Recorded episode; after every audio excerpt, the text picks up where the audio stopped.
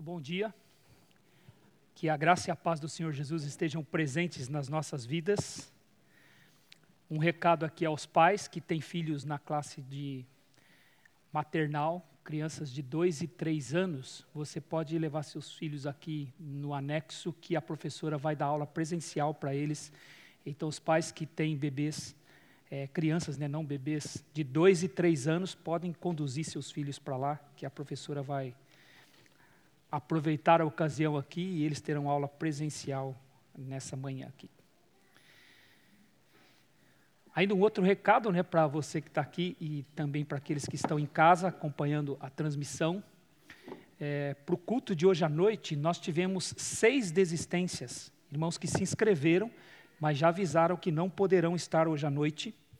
E então a secretaria está pedindo que, se você quiser vir para o culto hoje à noite e não se inscreveu, porque já não tinha mais vaga, você pode falar com a, com a Íria, com a nossa secretária ali, e mandar mensagem para ela, e você pode então participar do culto de hoje à noite. Reitero que a gente não gostaria que fosse assim, né? Nós gostaríamos que todos os que quisessem vir ao culto pudessem vir livremente, mas nesses tempos de pandemia nós temos que manter essa, essa organização a pedido das autoridades de saúde da nossa cidade, do nosso país, do nosso estado. Então, tem sido necessário fazer as inscrições para participar dos nossos cultos. Então, nós temos seis vagas para hoje à noite, de irmãos que desistiram. Se você quiser, pode falar com a, com a Íria da secretaria. E você pode, então, ocupar uma dessas vagas. Meus nós estamos aqui hoje, né, um culto, ele é um culto diferente para nós, porque nós é, Tivemos aí desde março do ano passado, né, a chegada dessa pandemia que impediu as nossas reuniões normais, então nós tivemos meses aí com a igreja fechada, fazendo somente transmissão. E e depois quando pudemos voltar a nos reunir aqui presencialmente, tivemos que fazer dessa forma como nós temos feito aqui, não é? Com cerca de 90 pessoas somente aqui, mantendo a distância umas das outras. E por conta disso também nós não tivemos a apresentação dos bebês. É, nós temos é, como uma prática, quando bebês nascem, né, para filhos de membros aqui da igreja, de casais que fazem parte aqui da igreja, nós os apresentamos. E, e o que, que é isso, né, apresentar um bebê? Nós, no momento do culto, nós separamos e então o casal vem à frente com o seu bebê e nós oramos pelo casal, nós lemos um texto bíblico, fazemos uma reflexão sobre aquele momento e oramos pelo casal e para que Deus dê sabedoria para o casal conduzir aquela criança no caminho do Senhor, nos princípios da palavra do Senhor. Então, é um momento em que nós apresentamos não só o bebê, nós apresentamos o casal também, porque entendemos a responsabilidade que é ter filhos. Né? Filhos, eles são de fato uma bênção, é uma alegria ter crianças em casa, não é? No entanto, é também uma grande responsabilidade. Então, nós, conscientes disso, naquele momento, nós apresentamos a família toda ao Senhor e pedimos ao Senhor que os abençoe na responsabilidade que eles têm de conduzir seus filhos no caminho do Senhor. Então, o que não é a apresentação da criança? Isso é o que é para nós. Agora, o que, que não é? Ela não é um substituto do batismo católico. Alguns dizem assim, ó, os evangélicos eles não batizam as crianças, mas eles apresentam. Então acham que é apenas um substituto. Não é um substituto, não tem nada a ver, não é uma substituição àquilo que os católicos fazem. É? Porque quando nós apresentamos a criança aqui, nós não estamos é, com aquele ato querendo garantir alguma coisa para aquela criança, uma bênção especial, uma proteção especial, garantir a salvação dela. Não, não é isso que nós estamos fazendo. Quando nós apresentamos a criança aqui, quando nós apresentamos o casal aqui, nós estamos dizendo, Senhor, nós compreendemos a responsabilidade que temos de criar essa criança no teu caminho. Então, dá-nos sabedoria, dá-nos condição, condições, encorajamento, aconselhamento por meio da igreja, para que nós é, cumpramos os princípios da tua palavra na vida dessa criança, de forma que quando ela tiver condições, ela tenha recebido o evangelho, ao ponto dela poder dizer: Eu quero que Jesus seja o Senhor da minha vida. É naquele dia que a criança, então, que já não será mais uma criança, um bebê, não é? Ela vai então responder aquilo que ela recebeu dos seus pais. Então é um compromisso que os pais assumem diante do Senhor de conduzir aquela criança desta forma, não é? Então não é um substituto para o batismo de tradição do nosso país, num país de tradição católica. Ele não é um substituto, nem é também uma bênção especial que recai sobre aquela criança, não é nada disso. É um compromisso, é um pedido ao Senhor, é uma gratidão ao Senhor de que Ele mesmo abençoe para que os pais possam é, conduzir esta criança de acordo com o que a palavra de Deus nos ensina. Então é para isso que nós estamos aqui hoje, né? Como nós tivemos aí é, desde março do ano passado essa pandemia, então nós acumulamos aqui é, um, crianças que ficaram sem ser apresentadas aqui. E hoje, então, nós temos 15 crianças aqui para serem apresentadas. Né? A nossa igreja ela é uma igreja que tem tido casamentos de jovens, né? vários jovens se casando, consequentemente também nós temos pais jovens também que vão tendo seus filhos e aí a gente sempre tem aqui na nossa igreja muitas crianças. Né? Nós temos no nosso departamento infantil mais de 100 crianças. Somos uma igreja de aproximadamente 350 membros e temos mais de 100 crianças no nosso departamento infantil. E então é um, é um, bom número na proporção né, para o número de membros da igreja, o número de crianças que nós temos aqui na nossa igreja porque nós entendemos isso, que o casamento é uma bênção, ao contrário do que a nossa sociedade tem dito para os jovens, nós entendemos que o casamento é uma bênção e filhos são uma bênção também. Então, consequentemente, por, esse nosso, por, essa nossa fé, a forma como nós cremos, os jovens são encorajados, então, a, a agir assim e a andarem junto com a igreja, nessa comunidade de fé, para conduzirem seus filhos, a, a, seus casamentos, dentro dos princípios da palavra do Senhor.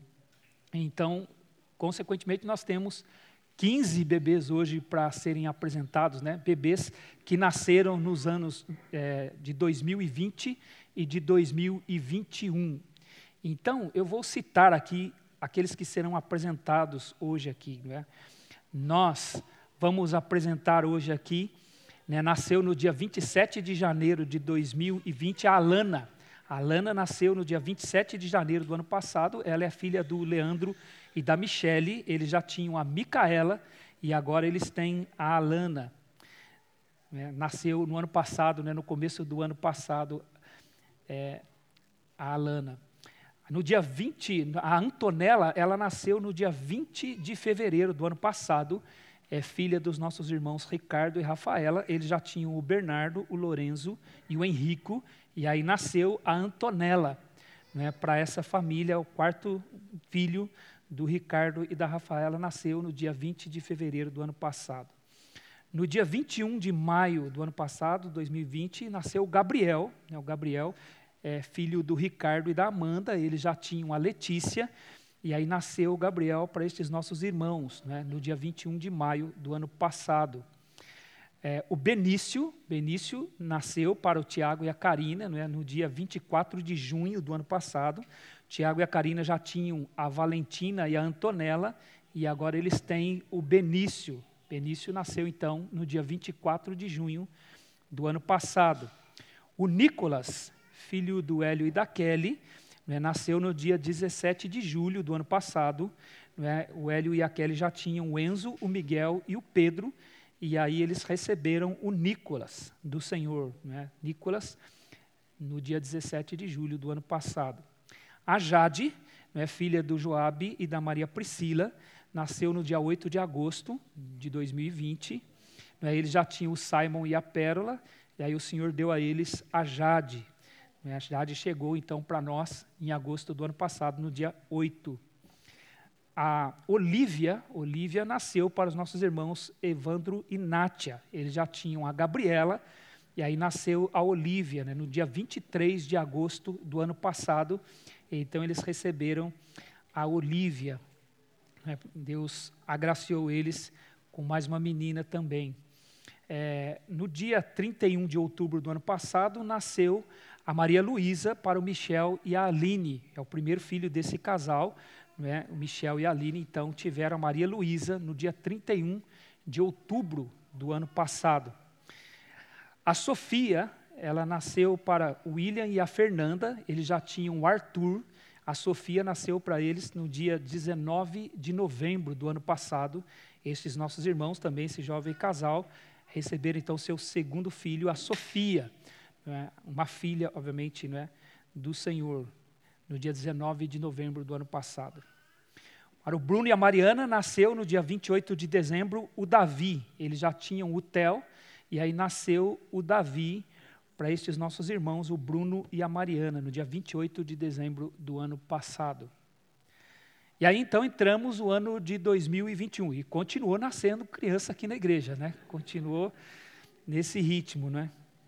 No dia 21 de janeiro nasceu a Catarina para o Fábio e a Isabela, né? a primeira filha desse casal também, o Fábio e a Isabela.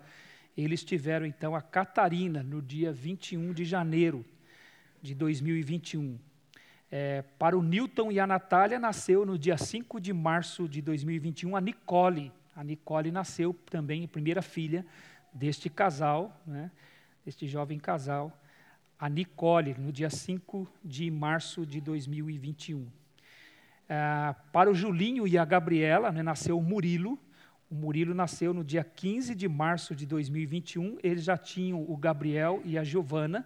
E aí nasceu o Murilo não é, para o Julinho e a Gabriela. Não é? Também este jovem casal. E para o Nicolas e a Tainá nasceu o Benício. Vocês veem que a gente começa a repetir nomes, né? Porque tanta criança nascendo que faltam nomes. Então a gente começa a repetir nomes, né? E é apenas uma descontração, irmãos, é porque os pais apreciaram estes nomes, obviamente, né? O Benício nasceu para o Nicolas e a Tainá no dia 21 de março de 2021. Né? Este ano também nasceu é, o primeiro filho para este jovem casal também, o Nicolas e a Tainá.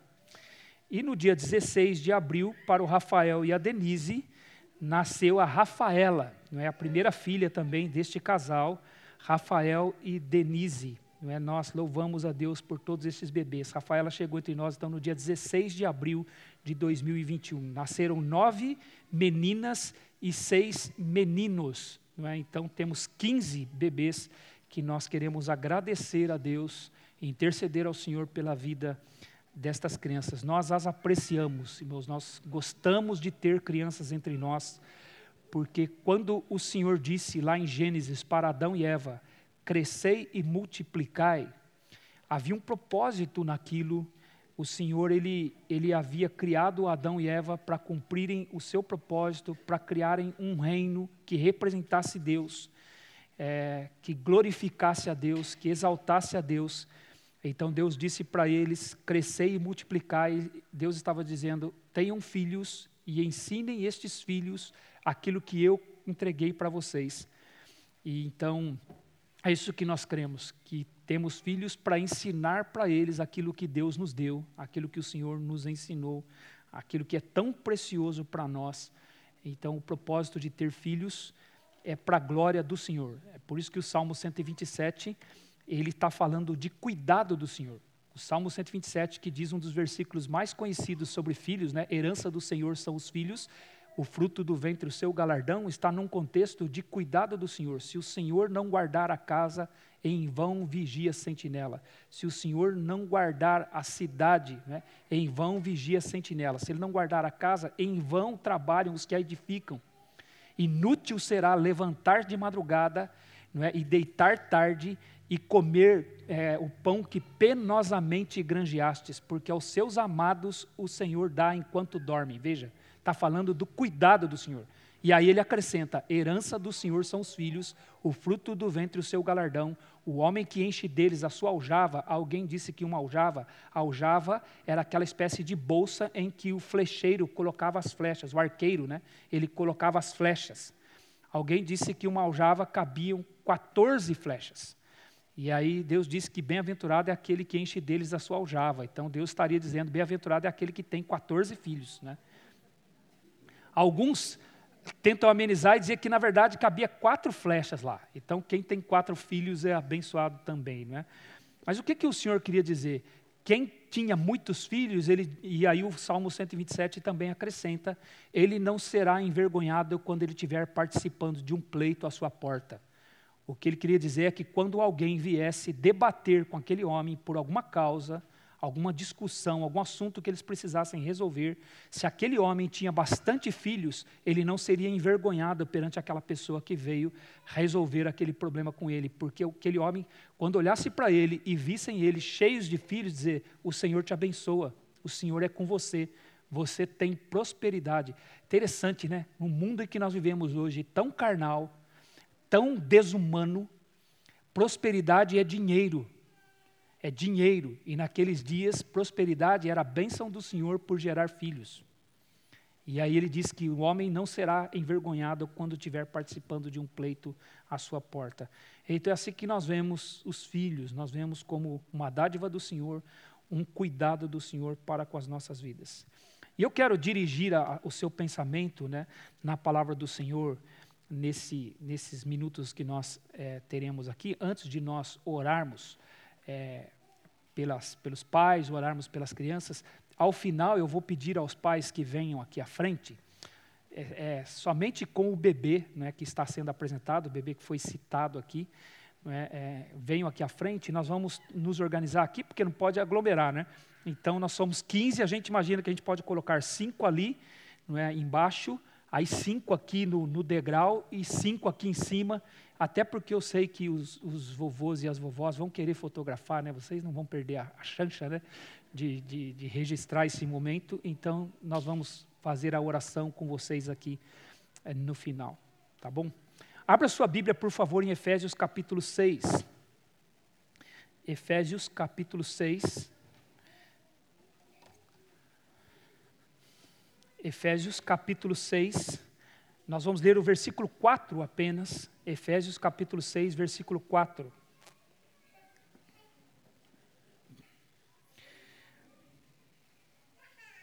Carta do apóstolo Paulo aos Efésios, no capítulo 6, versículo 4. Eu vou ler, a minha versão é a versão revista e atualizada, e o texto diz assim: E vós, pais, não provoqueis vossos filhos a ira, mas criai-os na disciplina e na demonstração do Senhor.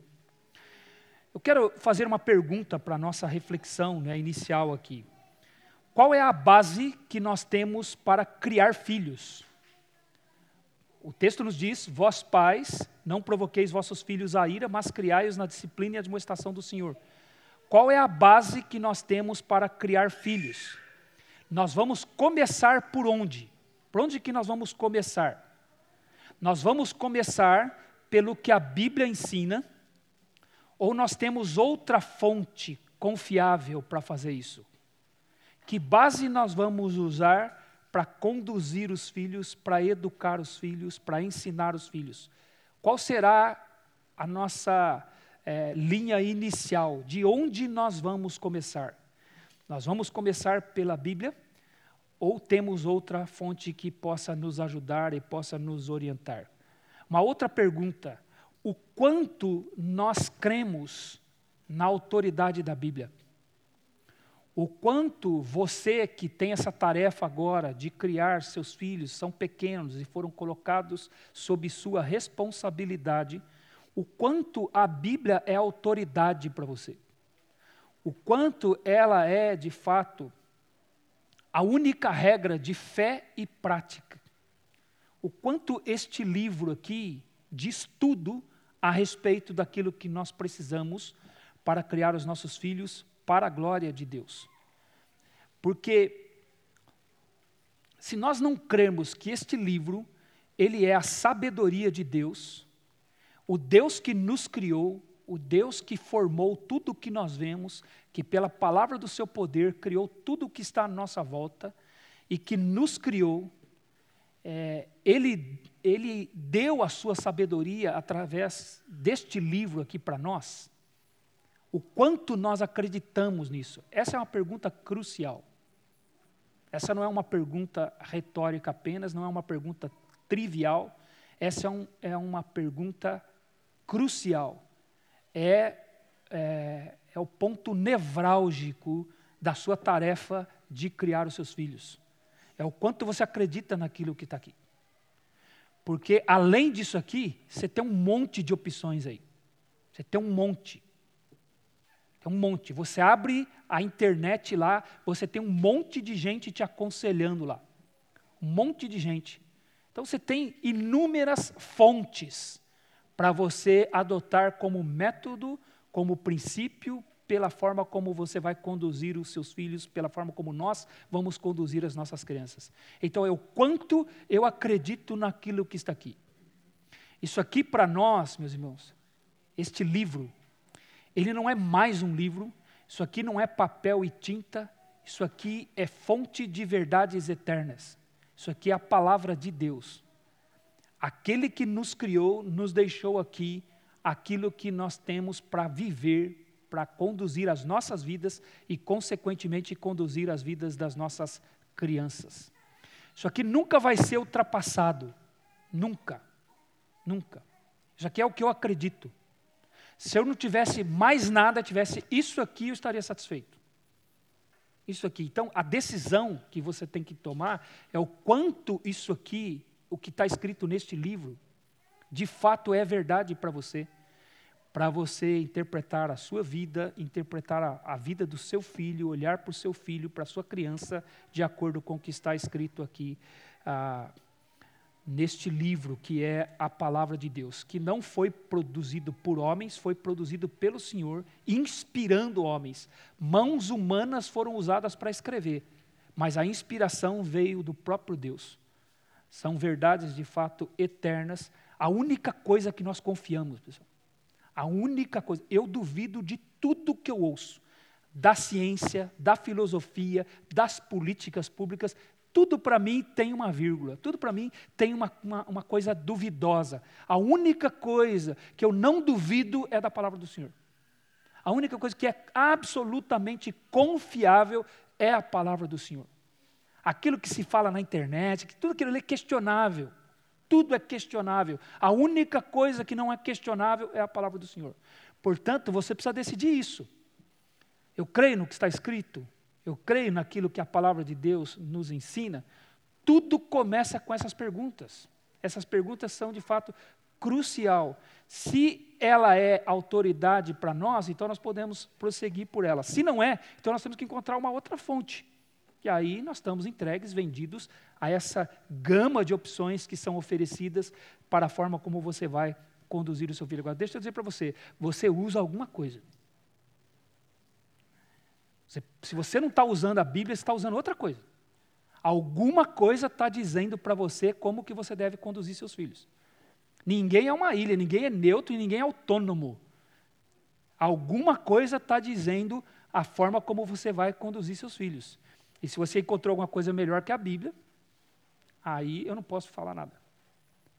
Mas a Bíblia para nós, para esta igreja, é a fonte de autoridade pela qual nós vamos conduzir os nossos filhos.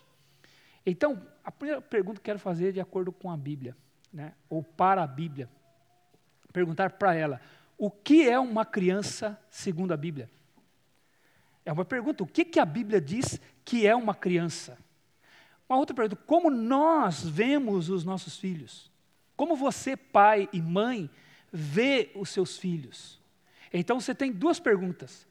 O que a Bíblia diz que os meus filhos são e como eu vejo os meus filhos? Como eu vejo as crianças? Quando os filhos chegam, irmãos, quando os filhos nascem, é, nós os vemos, nós pais, né, quando eles nascem, quando eles chegam no nosso lar, nós os vemos pelos olhos dos sentimentos e das emoções, isso é inegável. A gente vê os nossos filhos por aquilo que nós estamos sentindo naquele momento, pelas emoções que estão tomando conta do nosso coração, e nós somos rapidamente seduzidos por isso, e é uma sedução mesmo. Os pais são seduzidos por esse sentimento que toma conta do coração deles quando os filhos chegam. E a este sentimento que nasce tão forte no coração de um pai de uma mãe, quando eles têm os seus filhos, a Bíblia chama de afeição natural. A Bíblia fala sobre isso. É o afeto, a afeição natural que surge. A afeição, apesar de ser uma coisa nobre, é uma coisa boa, mas ela atrapalha muitas vezes a visão dos pais em relação aos filhos. A forma como os pais enxergam os filhos é atrapalhada justamente por esse sentimento tão nobre que os pais têm quando os filhos chegam. É por isso que os pais choram, os pais ficam. Eu estou falando aqui, estou me incluindo, não estou falando de você, não estou me incluindo. Eu fiquei bobão quando nasceram os meus filhos. Eu me lembro naquele sábado de manhã, quando nós fomos para o hospital para a Patrícia ter o Natan, eu ficava ali na porta, ali a minha perna ficava incontrolável. Não é? e, e ali, naquele momento ali de, de, de nascer e tudo, e foi inesquecível. E aí, você, pessoal, naquela época você pensa que tinha celular para tirar esse monte de foto que você tira aí? Se, se, você não, nem sabe quantas fotos você já tirou, né? Naquela época era revelado, pessoal. Era a câmera mesmo, aquela mesmo lá, de, de, e assim, ó, sabe? Era assim, né? você colocar aqui, aí tira foto, e na hora de revelar a foto, ia, pegava as fotos lá na, na, na loja lá que revelava, já vinha olhando no carro, falava, cara, caraca, é, é a coisa mais linda do mundo. Se tivesse um prêmio, era meu. Eu sei o sentimento que toma conta do seu coração. É um bom sentimento, mas ele atrapalha. Porque ele não deixa você ver o seu filho como a Bíblia o vê. E aí você acha que a forma como você está vendo é verdade. A forma como a Bíblia está vendo não é. Sem perceber, você faz opção pela forma como você está enxergando e não como a Bíblia diz que ele é. E a grande necessidade dele não é a que você determina, é a que a Bíblia determina. Porque foi Deus que criou. Deus é o autor. Então o afeto, ele vem forte no coração dos pais, mas ele, de uma certa forma, atrapalha. É por isso que também a Bíblia diz que os pais têm que ter domínio próprio. O que é o domínio próprio? É você exercer domínio sobre este afeto que surge no seu coração pelo seu filho. Esse afeto não vai dirigir o seu relacionamento com o seu filho. Você vai exercer domínio sobre este afeto para que o seu relacionamento com o seu filho seja dirigido pela Bíblia e não pelo afeto que você está sentindo por ele. Então, por, por a gente saber que os nossos filhos, eles vieram de nós, né, a gente tem então este afeto, grande afeto por eles. Agora, por que, que isso, de uma certa forma, ele é negativo? É porque os pais olham para os filhos como se os filhos fossem obras das mãos deles. O afeto faz a gente pensar que somos nós. Olha só o que eu fiz. Olha só o que eu tenho na minha casa. Olha aqui, olha aqui para você ver. Olha aqui, na verdade, os pais, eles se exaltam nos filhos. Eles se exaltam nos filhos, eles nem percebem, mas eles se homenageiam nos filhos. Então, é o que eu fiz, pessoal. Está pensando que só você que fez? É, a gente pegava as fotos, o prazer era mostrar a foto para os outros. Agora é errado? Não, é errado. Não, não vai fazer, parar de mostrar foto. Não faça isso, por favor. Não é isso que eu estou dizendo. Mas você há de reconhecer que quando a gente faz isso, a gente está dizendo assim: olha aqui quem sou eu. Você acha que você está exibindo seu filho? Olha quem sou eu. Olha o que eu fiz. Olha as obras das minhas mãos. O afeto faz você pensar assim. Você nem percebe que está pensando assim. Mas aí você está fazendo. Olha aqui, isso aqui sou eu. Isso aqui é o que eu fiz. Nós nos exaltamos nos nossos filhos, nós trazemos glória para nós nos nossos filhos, por causa deste afeto. Então, como os pais descrevem as crianças? Você perguntar para os pais, como você descreve o seu filho? E certamente você vai ouvir respostas como essa aqui. Ele é lindo. É como é óbvio também, né, pessoal? Vai perguntar para o pai para a mãe, né, o que, que você acha do seu filho? Ele é lindo. Ele é bonzinho. Ele é bonzinho. Ele é obediente. Ele é obediente. Ele é inteligente. Ele é gentil. Ele é esperto que você precisa ver. Ele é esperto. Isso aqui é o que os pais falam dos seus filhos. Está errado isso aqui? Não, pessoal, a gente dá crédito para eles, né? Porque esse afeto que tomou conta do coração deles não vão ter outra resposta mesmo, vai ser essas aqui mesmo. E aí, para mais, a sua lista pode aumentar, não é? Para essas respostas. Mas estas descrições, elas resultam deste afeto elas resultam deste sentimento que os pais têm pelos seus filhos. E reitero, estes sentimentos são coisas boas, eles não são ruins. Mas eles não são a palavra final para a forma como os pais vão conduzir os seus filhos. Eu me lembro que há alguns anos atrás, e bastante anos atrás, a gente estava fazendo um culto como esse aqui, aqui na igreja. E eu me lembro que fiz a pergunta: o que uma criança traz para casa quando ela chega, quando ela nasce? O que que ela traz? E aí deixei o pessoal responder. E aí foi exatamente. Ah, traz alegria, traz emoção. Outro diz traz felicidade. Outro diz traz complemento. Preenche a casa, né? Uma criança preenche a casa, né? Foram essas perguntas que nós escolhemos aqui, entre nós mesmos aqui. Não é todas, não é, é muito positivas, né? As crianças elevam as nossas emoções, elas trazem agradáveis surpresas para nós quando elas chegam, todas novamente descrições é, feitas por causa do afeto natural, este forte sentimento que uma criança desperta. Mas aí, pessoal, aí foi dada uma resposta mais realista. Resposta traz alegria, traz felicidade, traz companhia, traz complemento, preenche a casa, emoções, surpresas. Aí uma resposta mais realista foi: é, o meu filho chegou na minha casa e ele fez com que eu tivesse menos dinheiro. Meu filho chegou na minha casa, fez com que eu tivesse menos paz. Antes dele chegar, eu dormia a noite inteira, agora não durmo mais. O meu filho chegou na minha casa, ele me fez ficar sem a minha esposa. Isso no caso dos maridos, né? porque ela era só minha, agora eu tenho que emprestar ela para ele não sei quando que ele vai me devolver. Então você vê, uma criança traz para casa depende da sua visão. Aí alguém disse, no meu caso, né, eu fiquei sem tempo, sem dinheiro, sem tranquilidade, sem minha esposa. E aí, pessoal, quando ele começou a me devolver, nasceu minha filha. Aí perdi de novo, fiquei de novo, lá vai mais dinheiro, mais tranquilidade, lá vai minha esposa, lá vai meu tempo. Depende da forma como você vê. Você quer ver uma forma mais realista ou emotiva?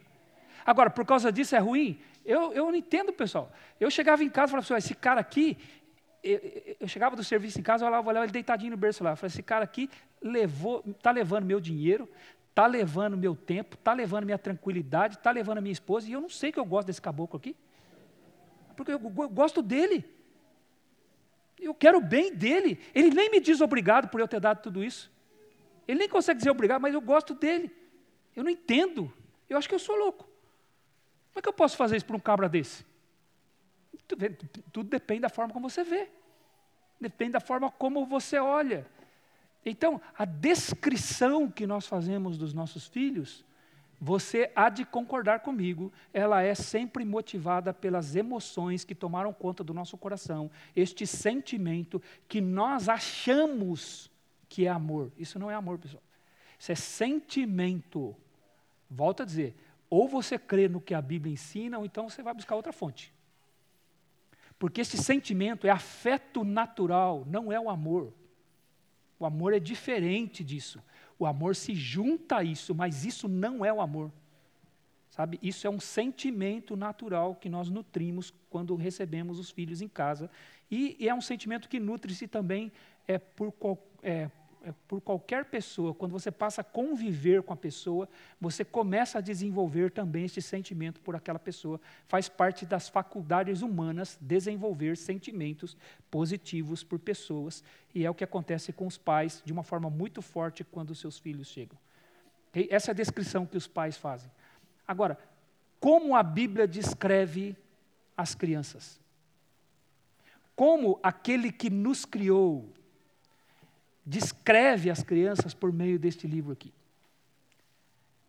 Como que a Bíblia fala deles? E aí você tem que fazer a sua escolha. Eu vou ficar com aquilo que os meus sentimentos estão me dizendo ou vou ficar com aquilo que Deus nos diz na sua palavra. Então eu vou citar alguns textos bíblicos aqui, você não precisa abrir, né? e depois nós vamos chegar aqui no versículo 4 que foi lido, eu quero fazer reflexão baseada nele aqui. Como a Bíblia descreve os nossos filhos? Primeiro, em Gênesis capítulo 6, versículo 5, Deus olhou para a humanidade, foi Deus, ele olhou para toda a humanidade e ele disse que a maldade do homem se havia multiplicado sobre a face da terra e que eram continuamente más todas as intenções do coração do homem. Veja, quem disse isso foi Deus. E ele registrou aqui para a gente saber que esta era a visão dele. Ele olhou do céu para todos os seres humanos, ele não estava pegando uma classe pior dos seres humanos, todos os seres humanos, todos eles, e ele disse: a maldade do homem se multiplicou sobre a face da terra e é continuamente má todas as intenções do coração deste homem. Aí fala, ah, pastor, acho que Deus, acho que ele estava assim, excluindo as crianças. Não é possível que ele estava falando das crianças também. Não, mas, não tem uma exceção lá. Deus não disse a exceção das crianças. Ele não disse. Ele disse todos. Todos. Aí você já começou a ficar chocado, né? Pastor, pastor, agora já começou a desmontar meu castelinho de areia. Agora já. Peraí. Mas é o que a Bíblia diz, lembra? Nós começamos, você tem que decidir. A Bíblia é ou não é verdade para você. Mas foi o Senhor que disse. Foi Deus que disse. Então o problema da gente é falar, pastor, acho que Deus estava analisando alguns adultos, assim, acho, que ele, acho que ele devia estar tá, tá analisando um grupo de pessoas lá que realmente era muito ruim e ele estava analisando eles. Não, ele disse todos. Agora deixa eu dizer para você o que Deus fez depois. Deus disse: Eu vou eliminar a todos. E foi quando Deus decidiu enviar o dilúvio, e o dilúvio eliminou todos os seres humanos. Só sobraram oito adultos. Só sobraram oito adultos, que era Noé, sua esposa, seus três filhos e suas três noras. Então, quando Deus disse, é mal o desígnio íntimo do homem, todas as intenções do coração dele amar, Deus tomou uma decisão e eliminou todos por meio do dilúvio. Porque a maldade se multiplicava sobre a face da terra. Então, às vezes, a gente olha assim, um adulto ruim, a gente acha assim, ó, no percurso da vida dele, em algum momento ele se desviou. Porque não é possível que ele era assim quando ele era criança. A gente acha que quando um adulto é ruim, no longo da vida dele, ele se desviou. Ele não veio assim ao mundo. Não é possível que ele tenha vindo assim ao mundo ele deve ter recebido alguma informação, deve ter recebido algum desvio no caminho dele para que ele chegasse à fase adulta desse jeito. Ele não foi assim a vida inteira. Isso aí é o que o mundo diz para você. Isso aí é o que o mundo fala. Não é o que a palavra de Deus nos diz. Aqueles que Deus disse é mal e se multiplica a sua humanidade, ele não está dizendo assim, ah, em algum momento aí da vida dele ele se desviou e por isso que ele se tornou isso. Não é isso que a palavra de Deus nos ensina. Tanto que quando, depois do dilúvio, Noé sai da arca, Noé, a sua esposa, seus três filhos, suas três noras, aquelas oito pessoas, Noé oferece um sacrifício ao Senhor. Ele, ele então oferece ao Senhor um sacrifício porque o Senhor o protegeu naquela arca que, que o Senhor mandou que ele fizesse e protegeu ele daquele dilúvio e ele então, com a sua família, saíram vivos daquela situação. Então Noé oferece um sacrifício ao Senhor. A Bíblia nos diz em Gênesis capítulo 8, versículo 21, que o Senhor aspira o cheiro suave daquele sacrifício. O Senhor se agrada daquele sacrifício que Noé ofereceu para ele, e o Senhor diz, depois de ter aspirado aquele cheiro suave, o Senhor diz: Não tornarei a amaldiçoar a terra por causa do homem. E ele diz: Não é porque ele é bom eu não vou tornar a amaldiçoar porque eu resolvi agir com misericórdia. Porque olhando para ele, ele continua sendo mal. Você está entendendo o que Deus está dizendo? Aqueles oito que saíram lá da arca, Noé, sua esposa, seus três filhos, suas três, três noras, Deus diz assim: eles continuam sendo maus aos meus olhos. Eles vão gerar filhos. E a maldade vai de novo se multiplicar sobre a face da terra a partir destes oito. Então Deus diz em Gênesis capítulo 8, versículo 21, porque é mau o desígnio íntimo do homem desde a sua meninice. Veja, Deus não diz que é porque ele trilhou um caminho ali, se desviou e se tornou mal. Não, é desde a meninice dele. Ele já tem coisas no coração. Então o problema não estava no fato dele ter sofrido algum desvio ao longo do caminho, É porque estava na natureza dele, a natureza do homem. Agora, deixa eu dizer para você mais especificamente, em Provérbios capítulo 22, versículo 15, está escrito: a estultícia está ligada ao coração da criança. Veja, olha como a Bíblia descreve os nossos filhos. A estultícia está ligada ao coração da criança. E o que é estultícia? O que é o estulto?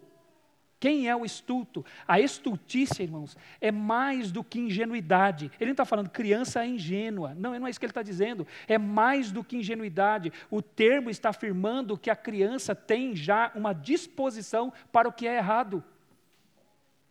É por isso que quando a gente diz, assim, ah, ele é bonzinho, ele é obediente, ele é esperto, ele é inteligente. É a nossa descrição, com base nas nossas emoções. Quando você vem para a Bíblia, a Bíblia diz: o seu filho já tem no coraçãozinho dele uma disposição para o que é errado.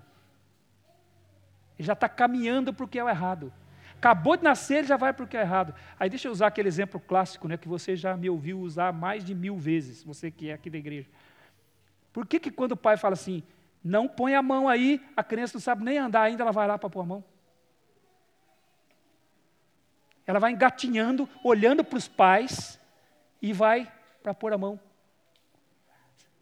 E o pai ainda tenta dar teoria para a criança, né? Ó, você vai levar um choque, choque é coisa ruim, choque dá streamlick, não sei o quê. A criança não está nem aí. O problema é que ela ouviu a palavra não, e quando ela ouve a palavra não, ela fala, deve ser bom, porque ele falou que é não. Esse é o ser humano. É a natureza humana. E a criança vai para desobedecer, porque a desobediência já está no coração dela. A estultícia está ligada ao coração da criança. E a vara da disciplina a afastará dela, nos diz Provérbios capítulo 22, versículo 15. Então, refere-se a uma disposição que já está no coração da criança de seguir pelo caminho errado em Provérbios capítulo 14, versículo 8, vai dizer que a sabedoria do prudente é entender o seu próprio caminho, mas a estultícia dos insensatos é enganadora. E a Bíblia diz que a estultícia está no coração da criança. Então aquilo que é enganoso, aquilo que engana, já está no coração da criança. Espera aí, eu estou falando da criança, né? Coração de todos nós. Todos nós, todos os seres humanos. Então a estultícia, ela também significa seguir por qualquer caminho que for apontado. Também a Bíblia vai nos dizer em Provérbios capítulo 14, versículo 15, que o simples, ele dá crédito a toda palavra. Simples no livro de Provérbios é a mesma coisa que o estulto, é a estultícia. O simples dá crédito a toda palavra, mas o prudente atenta para os seus passos. Ele está dizendo que o simples, é o estulto, ele acredita em tudo. Tudo que fala para ele, acredita. É a criança. Seu filho vai acreditar em tudo que for colocar diante dele. Em tudo. Assim como os próprios pais têm tendência a acreditar em tudo. Está cheio de pai vendido aí nas coisas que estão falando na internet para conduzir seus filhos. Porque acredita em tudo. Então, a estultícia é a disposição que uma criança tem de andar pelo caminho errado. Ele não vai fazer certo. Deixa ele entregue a si mesmo e você vai ver no que vai dar. E você vai ver. Então, refere-se ao caminho mal. É? Ao caminho mal. Então, as crianças já têm essa disposição no coração. Então, como a Bíblia descreve a natureza humana? A disposição de seguir pelo caminho mal e aqueles que então conhecem o Evangelho, aqueles que conhecem o Senhor Jesus, como seu Salvador e entendem então que este livro é autoridade porque é a palavra do próprio Senhor Jesus para nós, o que ela vai nos dizer? A Bíblia então vai nos dizer: Fazei, pois, morrer a vossa natureza terrena. O que é a natureza terrena? É a natureza que nós temos, que nós herdamos. A natureza que o homem possui e que a Bíblia diz que ela é ruim. É por isso que a Bíblia então vai dizer: Fazei, pois, morrer a sua natureza terrena. E ele dá algumas características da natureza terrena. Isso está em Colossenses, na carta que o apóstolo Paulo escreveu aos Colossenses, logo depois aqui de Efésios, no capítulo 3, versículo 5. Ele diz: Fazei, pois, morrer a vossa natureza terrena. E o que é a natureza terrena? Prostituição, impureza, paixão lasciva, desejo maligno e a avareza que é a idolatria. Então ele está dizendo: faça morrer isso que já está impregnado em você. Já está no seu coração. Faça morrer isso, porque pelo poder do Evangelho, pelo entendimento que nós temos do Evangelho, nós podemos exercer o domínio próprio, podemos controlar a nossa natureza e não ser entregue a ela. E o que é essa natureza? Então ele diz: prostituição, impureza, paixão lasciva, desejo maligno e avareza, que é a idolatria. E aí, pessoal, eu, eu, eu sei que eu tô, estou pintando uma paisagem aqui, pintando um quadro aqui das nossas crianças que quando eu terminar e colocar a moldura e colocar na sua sala, você não vai ter nenhum prazer de olhar para ele. Eu sei que eu estou fazendo isso. Eu estou desmontando a ideia aqui né, do que é uma criança. Mas é o que a palavra de Deus nos diz. É, o que, é como ela fala. Agora, por que, que ela diz isso? Para encher o seu coração de esperança e fazer com que você seja um bom pai e uma boa mãe. A palavra de Deus sempre edifica. Sempre edifica, sempre constrói coisas boas para a glória de Deus e para o nosso próprio benefício. Então, quando a criança nasce, ela tem a natureza terrena. E o que é a natureza terrena? É exatamente isso que ele descreveu: prostituição, impureza, paixão lasciva, desejo maligno, avareza, que é idolatria. Jesus também, quando ele falou da natureza humana, ele diz que o que contamina uma pessoa não é o que entra pela boca, mas o que já sai do coração dessa pessoa. E ele diz: porque é do coração do homem que procedem os maus desígnios. Foi Jesus que disse isso.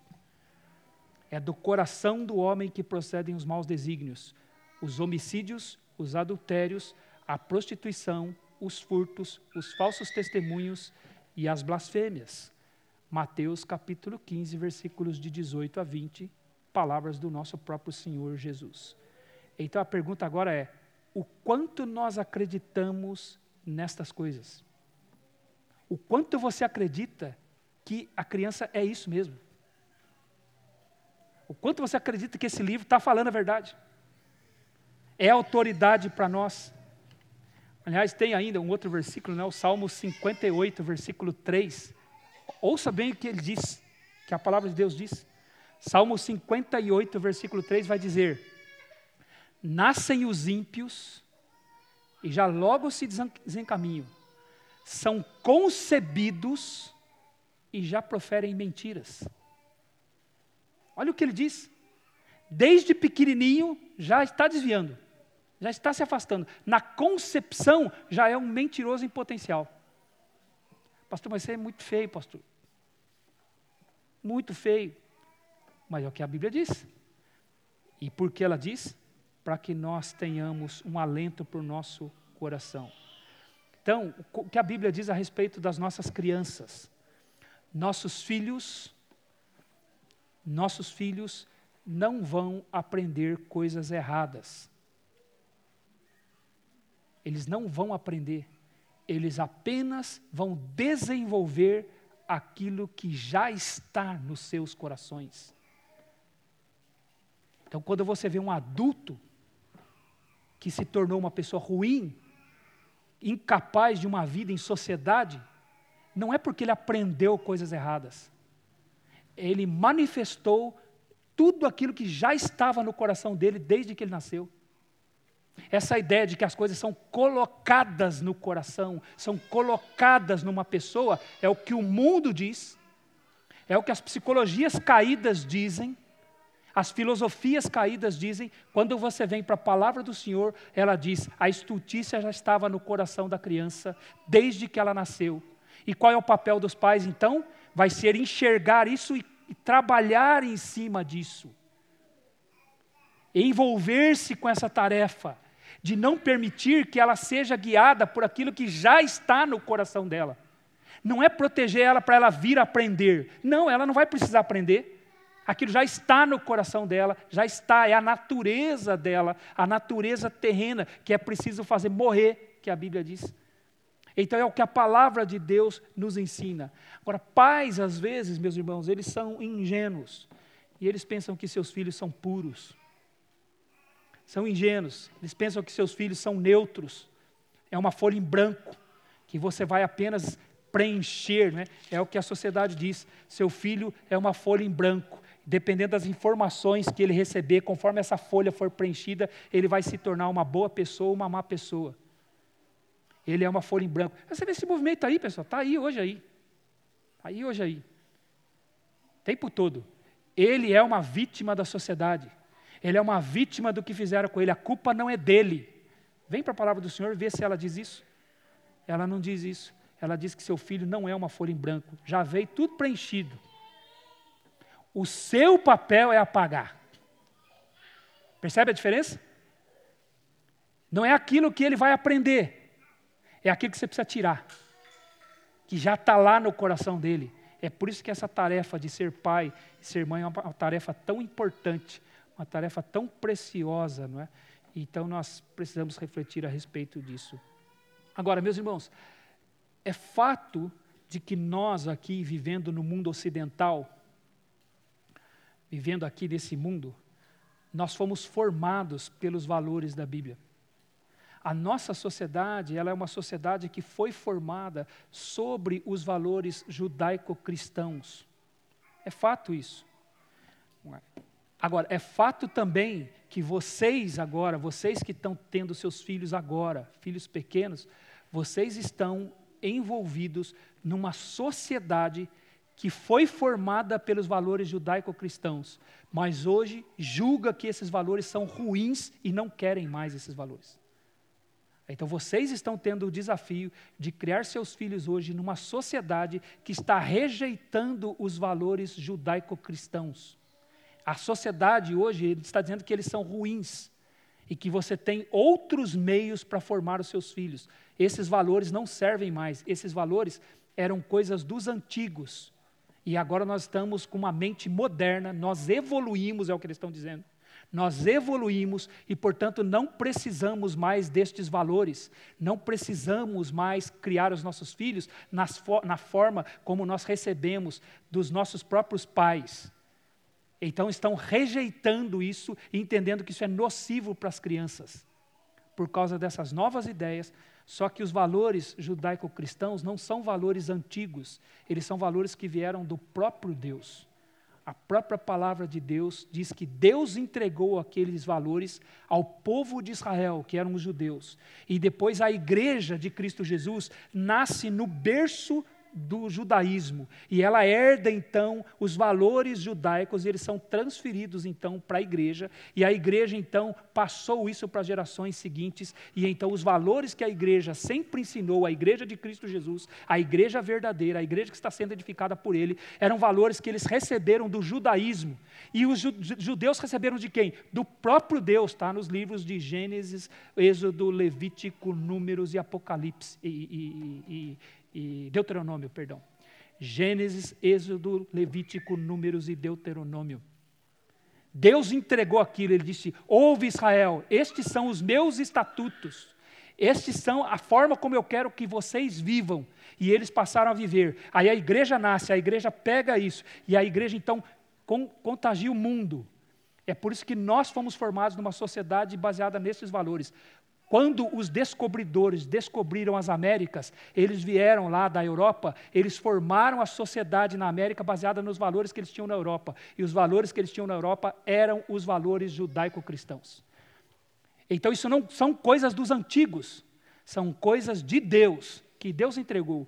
Lamentavelmente, nós estamos vivendo numa sociedade que está abandonando estes valores, que está entendendo que esses valores são ruins e hoje, nós estamos chegando ao ponto de que a sociedade está dizendo: a igreja, com os seus valores, não é um bom ambiente para eu formar os filhos. A sociedade está entendendo que tem que proteger os seus filhos da igreja. Você está entendendo o que é isso? A igreja está sendo vista como um lugar ruim para criar os filhos, para formar os filhos. E eles estão tentando a, a, esse pensamento, essa filosofia, está tentando demover a ideia de que a, o ambiente cristão é um bom ambiente para criar os filhos. Então, a igreja, que antes era vista como um bom lugar, porque a sociedade era formada pelos valores judaico-cristãos, Ela eliminou os valores judaico-cristãos e hoje está dizendo: a igreja não é um bom lugar para você formar os seus filhos. Ela vai atrapalhar a felicidade deles, ela vai fazer com que eles não sejam aquilo que eles querem ser, a expressão natural deles. Eles precisam ter liberdade para se expressar, eles precisam ter liberdade para ser aquilo que vai de fato lhes fazer felizes. Eles precisam ter a liberdade para fazer suas escolhas. E a igreja atrapalha isso. Então nós vivemos hoje uma inversão de valores mesmo muito grande, e os valores judaico-cristãos então estão sendo abandonados, mas são os valores que a igreja tem porque eles vêm da palavra do Senhor. Da palavra do Senhor. Então, deixa eu ir aqui para o versículo, né? Acho que você achou que eu me perdi, né? Eu não me perdi, não. Agora nós vamos chegar aqui no versículo. Então, qual é a sua tarefa, pai? Qual é a sua tarefa, mãe? Eu não sei o quanto você acredita que isso tudo é verdade, né? mas se você acredita na Bíblia, tudo isso é verdade, é o que a palavra de Deus nos ensina. Qual é a sua tarefa? Então, Deus, Ele chama os pais para tirar os filhos daquilo que os filhos são. Tarefa dos pais é afastar os filhos daquilo que os filhos já são.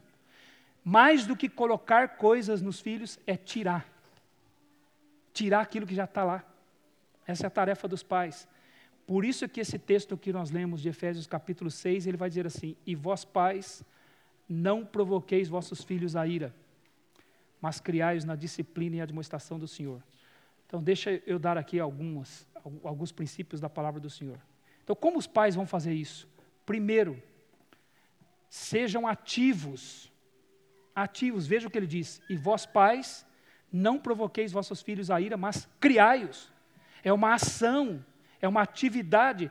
Agora, é, a palavra paz aqui, no versículo 4, a palavra paz aqui se refere ao homem.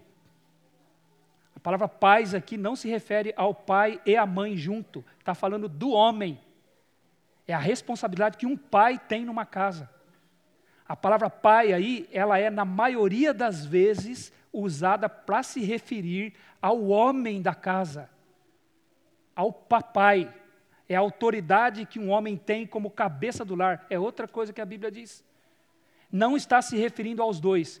No versículo 1 é interessante, no versículo 1 refere-se aos dois. Ele diz assim: Filhos, obedecei a vossos pais. Aqui se refere ao pai e à mãe. Agora, quando ele diz aqui, e vós pais não provoqueis vossos filhos a ira, não se refere ao pai e à mãe, se refere só ao pai e ao homem. Como é que eu sei disso? Aí é porque o texto foi escrito originalmente na língua grega, e na língua grega existem duas palavras para pais. Uma se refere ao pai, somente o homem, e a outra se refere para para os pais, homem e mulher, e as duas palavras aparecem aqui, uma no versículo 1 e a outra no versículo 4. Então são é, pensamentos distintos, é a responsabilidade de um pai. E o que a Bíblia está dizendo aqui é: pai, seja ativo não provoqueis os vossos filhos a ira, mas criai-os na disciplina e admoestação do Senhor. Isso é um chamado à ação. Hajam no sentido de tirar os seus filhos daquilo que eles já estão. A Bíblia vai nos dizer, meus irmãos, que não é bom nós sermos passivos. Pai, pessoal, não é a mesma coisa que torcer para um time de futebol. É, é, é curioso, né, a gente torcer para o time de futebol. Né? A gente torce tanto torce tanto para que aconteça uma coisa que eu não tenho poder nenhum para que aconteça. Não sou eu que estou lá jogando, não sou eu que estou lá, mas a gente torce, torce, torce, porque a ponto parece que eu estou lá. E quando acontece aquilo que, que, que eu queria, eu vivo como se fosse eu que tivesse feito. Parece que o troféu vai estar na estante da minha casa. Porque eu fico torcendo tanto. Agora tem pai que acha que educar filho é isso. Ele fica torcendo para o filho dele dar certo. Ele torce, ele fica torcendo, torcendo mas ele não faz nada não age. E ele diz: Pais, não provoque seu filho a ira, crio. A ação é do papai. É o papai que tem que fazer.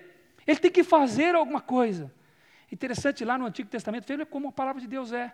No Antigo Testamento, lá nos primeiros capítulos de 1 Samuel, Deus repreendeu o próprio sacerdote, o sacerdote Eli, sabe por quê? Porque Eli ficou torcendo para os filhos dele darem certo e não fez nada. Ficou só torcendo. Deus diz para ele: Os seus filhos se tornaram execráveis e você não os repreendeu. Agora você nem vai ser mais meu sacerdote. Eu vou tirar você da posição de sacerdote. Sabe por quê? Por causa dos seus filhos. Os seus filhos se tornaram execráveis. Sabe o que é execráveis? Alguém digno de repreensão, alguém que tinha que ser corrigido, alguém que tinha que ser trabalhado, e ele não fez. Ele não agiu, ele foi passivo, ele ficou só torcendo. Só torcendo. Deus não deseja que os pais sejam passivos. Nós somos chamados a ter uma participação ativa na vida dos filhos. Somos chamados para trabalhar de uma forma que eles amadureçam. Pais que deixam seus filhos entregues a si mesmos, entregues à natureza que eles têm, vão sofrer. Por isso que a Bíblia vai dizer também que a criança entregue a si mesma, ela vem a envergonhar a sua mãe. Deixe uma criança entregue a si mesma, a mãe vai passar vergonha por causa dela. Então é preciso tomar atitudes é atitudes firmes, atitudes severas às vezes. Sabe, irmãos, às vezes os pais tá em ambientes como a igreja, e aí eles ficam, envolvem, começam a bater papo e vai, é gostoso mesmo, né? A gente fica batendo papo, e os filhos estão lá, pessoal, botando tudo de ponta cabeça. E os pais estão aqui, na verdade, ele está torcendo lá para o filho não fazer nada de errado. E ele está aqui, ele está tão envolvido aqui no bate-papo aqui que ele não está nem vendo, mas ele está torcendo para não dar nada errado. Não, às vezes você tem que parar o que você está fazendo. Mas eu me lembro quantas vezes eu estava conversando com os irmãos, né? eu falei, irmão, peraí. Porque o, o, o rabinho do olho aqui viu. E às vezes não é nem esses olhos aqui que vê. Tem um aqui atrás, aqui você não enxerga porque o cabelo cobre aqui. Mas se aprontar coisa errada, o cabelo levanta e ele vê. Quantas vezes eu estava conversando na igreja com os irmãos, estou aqui e falo, irmão, peraí, dá licença, vamos interromper essa conversa. Ia lá, ô filhão, vem cá. Isso é ser ativo. Criar, não é torcer. Não é ficar torcendo. Sabe, essa é a responsabilidade que um pai tem. E aí, obviamente, a mãe, como auxiliadora, vai fazer parte desse processo também. Então ele diz: seja ativo, em segundo, ele vai dizer assim: é, é, ajude, ensine os seus filhos a lidar com os desejos do coração dele. Quando ele diz assim, não provoqueis vossos filhos a ira, às vezes a gente fica pensando assim, ah, o pai não pode ficar provocando raiva no filho, né? O pai tem que ser de um jeito que o filho não fique irado. E a gente fica tentando imaginar situações em que o filho pode ficar irado.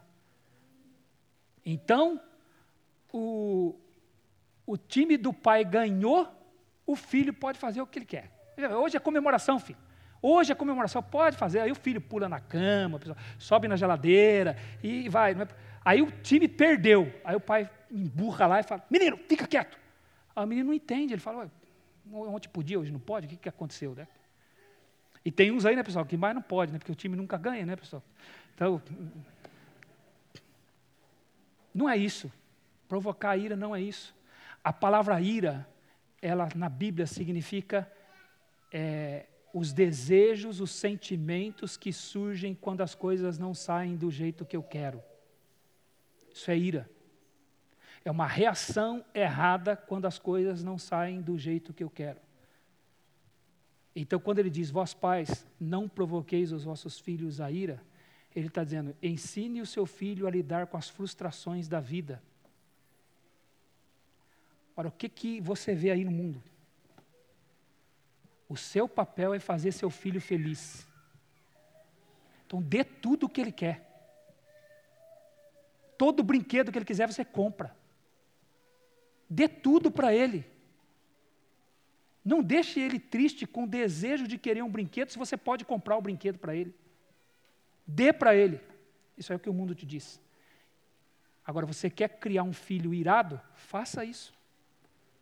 Dê para o seu filho tudo o que ele quer, na hora que ele quer, do jeito que ele quer, e você estará criando um filho irado que não sabe lidar com as frustrações da vida. Sabe o que vai acontecer com ele quando ele for adulto? Ele vai se tornar uma pessoa insuportável na sociedade. Insuportável. Aí o mundo vai ter que corrigir ele. Por quê? Porque ele não soube lidar com as frustrações da vida.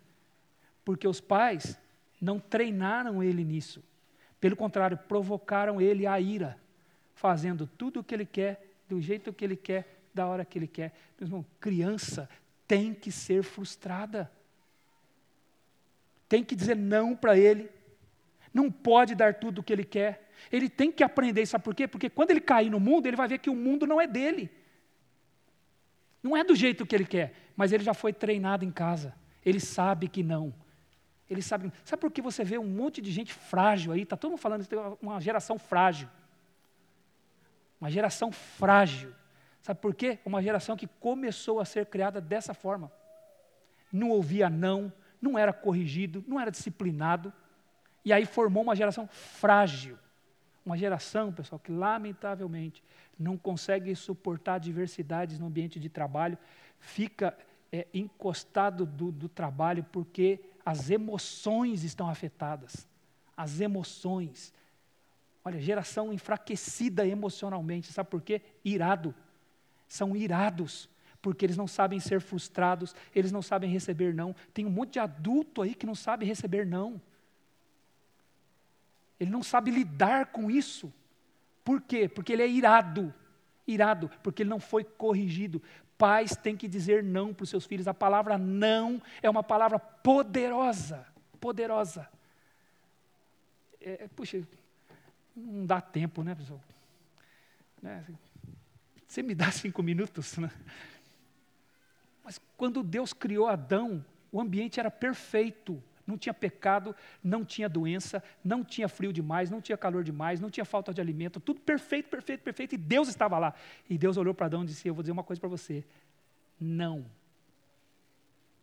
Não coma da árvore que está no meio do jardim, porque no dia que você comer, você morre.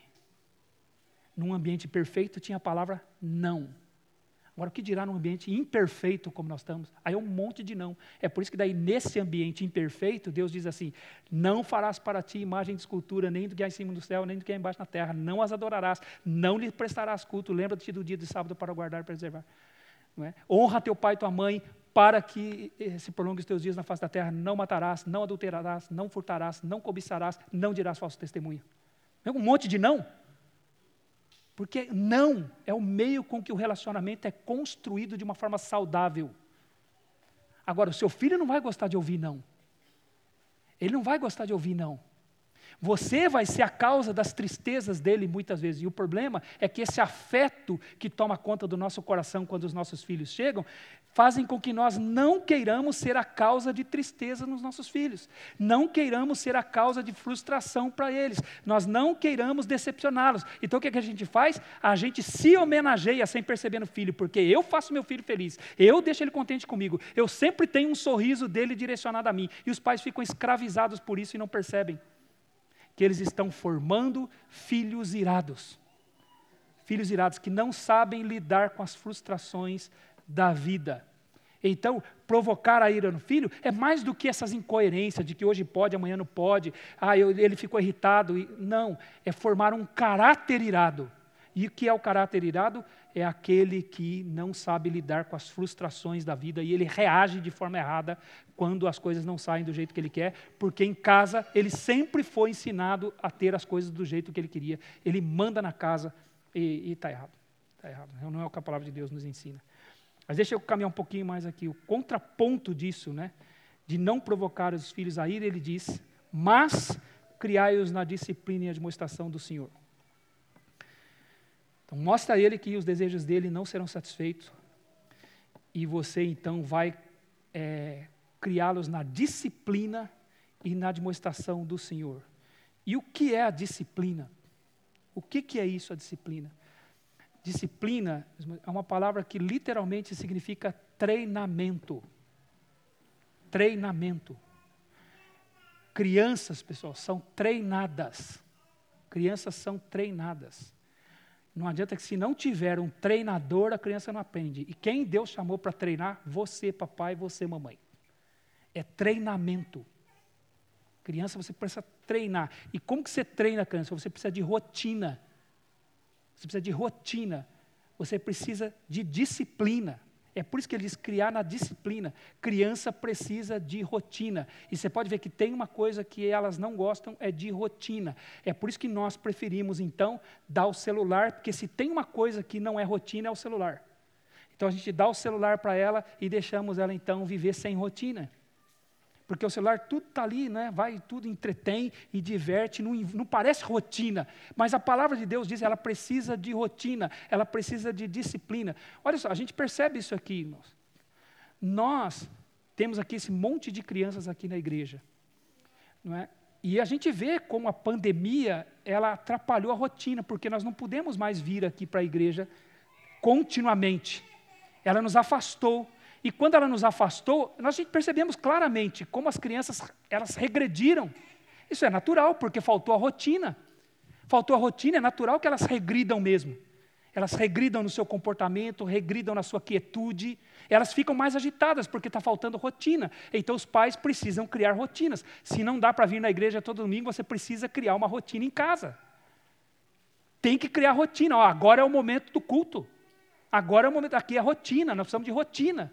Então, se elas ficam soltas o tempo todo, soltas, aí você chega uma vez por semana, ou uma vez a cada 15 dias, tenta colocar ela, não vai. Porque ela precisa de rotina, ela precisa de uma visão, um entendimento. Falei, eu vou por aqui, eu preciso criar rotina. Aliás, até nós precisamos de rotina. Por que, que quando a igreja nasceu, a igreja nasceu, está escrito lá em Atos dos Apóstolos, e eles perseveravam unânimes no templo nas orações e no partir do pão. Por que, que diz perseveravam no templo? Porque eles falaram: nós vamos num lugar, num horário específico, para um propósito específico. É por isso que a gente vem para a igreja. Porque até nós precisamos de rotina. Isso é disciplina. Então tem o lugar que eu vou, tem o horário que eu vou, com as pessoas que eu amo, para juntos nós cultuarmos o nosso Deus. Até nós precisamos de rotina. Você acha que a criança não vai precisar? A criança precisa de disciplina disciplina. Então, a pandemia fez com que a gente zerasse aqui. Nós voltamos a estacar zero, estamos tendo que começar tudo de novo. O treinamento, a disciplina, porque é isso que a criança precisa. A criança não aprende sozinha. Ela precisa de um treinador. Aliás, Deus diz, inclusive, que Ele é o nosso treinador. Essa palavra disciplina aqui vai aparecer quatro vezes em, em, em Hebreus capítulo 12, versículos de 4 a, a 12. Quatro vezes Deus vai dizer: Eu treino você, eu disciplino você, porque você é meu filho. E é por isso que eu sou seu pai. Deus diz lá em Hebreus capítulo 12. Então, os pais precisam tirar a criança disso, né? criar a criança, tirar a criança da imaturidade e trazer, e ele faz isso de uma forma é, pela disciplina. Agora, deixa eu dizer mais um comentário. A palavra criar, aí, ela significa fazer crescer. É isso que significa a palavra criar. Que literalmente a palavra é alimentar. Ora, por que, que você alimenta a criança? Por que, que uma mãe amamenta a criança e depois, quando a criança para de ser amamentada, ela começa a receber o alimento mais sólido, né? Ela começa a receber aquelas papinhas e depois ela começa a receber uma comida mais sólida. Daqui a pouco ela já está participando do, do, churrasco lá. Né? Por quê? Porque o pai quer que a criança cresça. Então, quando você leva a criança lá no, no pediatra, quando ela nasceu, o que, que o pediatra faz? Ele tem lá no consultório dele uma balança. Aí ele põe a criança naquela balança, a mãe já sabe de cor o peso do mês passado, ela só está esperando ver quanto que a criança ganhou de peso. Não é verdade ou não é? Porque ela espera que a criança cresça, porque ela alimentou a criança. E aqui criar é a mesma coisa, pessoal. Ele está dizendo, alimente o seu filho. Só que aqui não é o crescimento físico, é o crescimento da maturidade. Então ele diz: crie o seu filho, alimente ele através da rotina, da disciplina. E aí ele diz: admoestação do Senhor. E aí vou terminar comentando essa palavra, admoestação. O que é admoestação? Admoestação é colocar coisas na mente, literalmente, colocar coisas na mente. E o que, que ele diz? A admoestação do Senhor é papel do pai colocar coisas na mente do seu filho. Então você corrige o que já está no coração dele, porque você está criando ele na disciplina. Você corrige e você coloca coisas na mente dele. O pai é o responsável por aquilo que uma criança é alimentada na sua mente. Ele é responsável. Ele alimenta a mente da criança. É isso que significa admoestar, colocar pensamentos ali, moldar a forma como a criança enxerga as coisas, como a criança enxerga o mundo. Você é responsável por formar a forma como a criança vai enxergar ela mesma e como ela vai enxergar o mundo à volta dela. É uma responsabilidade dos pais. É nossa responsabilidade como pais nós formarmos a forma como os nossos filhos vão enxergar o mundo, a forma como eles vão ver as coisas. Isso é admoestar. É, uma outra palavra para isso é aconselhar. O que, que é aconselhar? Aconselhar é formar a forma de pensar. Tudo tem a ver com a forma como nós pensamos. É por isso que Provérbios também vai dizer: como um homem imagina na sua alma, assim é o que ele é. A criança vai ser aquilo que ela aprendeu a pensar. E os pais são chamados a formar o pensamento dos seus filhos, a forma deles pensarem. Esse texto aqui, meus irmãos, ele é paralelo a um texto lá do Antigo Testamento. E lá no Antigo Testamento, Deus disse assim: Ouve, ó Israel, o Senhor vosso Deus é o único Senhor estas palavras que eu te ordeno estarão no teu coração. Amarás o Senhor teu Deus de todo o teu coração, de todo o teu entendimento, de toda a tua alma. E estas palavras estarão no teu coração, e tu as inculcarás a teus filhos. Você percebe? Você vai inculcar nele, você vai colocar na mente dele essas palavras. Como que você vai fazer isso? Inculcar ao levantar-te, ao deitar-te e ao andar pelo caminho. Então a palavra primeiro tem que estar no seu coração, pai, no seu coração, mãe. E você vai então conseguir, através da dependência do Senhor, inculcar isso no seu filho. Como que você vai fazer isso? Dia a dia da casa. Ao deitar-te, ao levantar-te, ao andar pelo caminho. Definitivamente, torcer não resolve. Torcer para dar certo não resolve é preciso agir. É preciso agir. Criar na disciplina e admoestação do Senhor. Aí você percebe a aventura que é, né? A responsabilidade que é. E a bênção que é ter a igreja. A bênção que é ter a palavra do Senhor. Vou fazer uma pergunta para você facinha agora. Se cair na prova, você vai acertar. Onde você vai ouvir essas coisas? Se não da palavra do Senhor. Onde você vai encontrar isso, essas verdades? Se não aqui. Se não aqui. Você percebe? Lâmpada para os meus pés é a tua palavra e luz para o meu caminho. Você acredita nisso, papai e mamãe? Acredita? Pode dizer amém? Que Deus abençoe vocês por essa tarefa tão grandiosa que vocês têm. Tão grandiosa. É nosso desejo que estes 15 bebês que nasceram em 2020 e 2021 aqui na nossa igreja, se o Senhor nos der condições, se o Senhor nos der saúde, se o Senhor nos der, não vier buscar a igreja dele, né? Nós os vejamos aqui, confessando Jesus como Salvador de suas vidas que nós os vejamos aqui se tornando homens e mulheres tementes ao Senhor. Só, isso é uma alegria que a igreja pode proporcionar. Que Deus, na verdade, proporciona por meio da igreja. Alguns pais que vão apresentar seus filhos aqui agora, eu os vi nascer. Eu os vi crescer aqui. Eu tive o privilégio de batizar eles nas águas. E agora estou vendo eles apresentar os filhos deles aqui. Os pais deles criaram eles aqui entre nós. E agora eles estão criando seus filhos aqui entre nós. Se o Senhor nos der saúde, nos der condição e não vier buscar a sua igreja, que a gente possa ver essas crianças aqui crescendo também e confessando Jesus como o Salvador de suas vidas.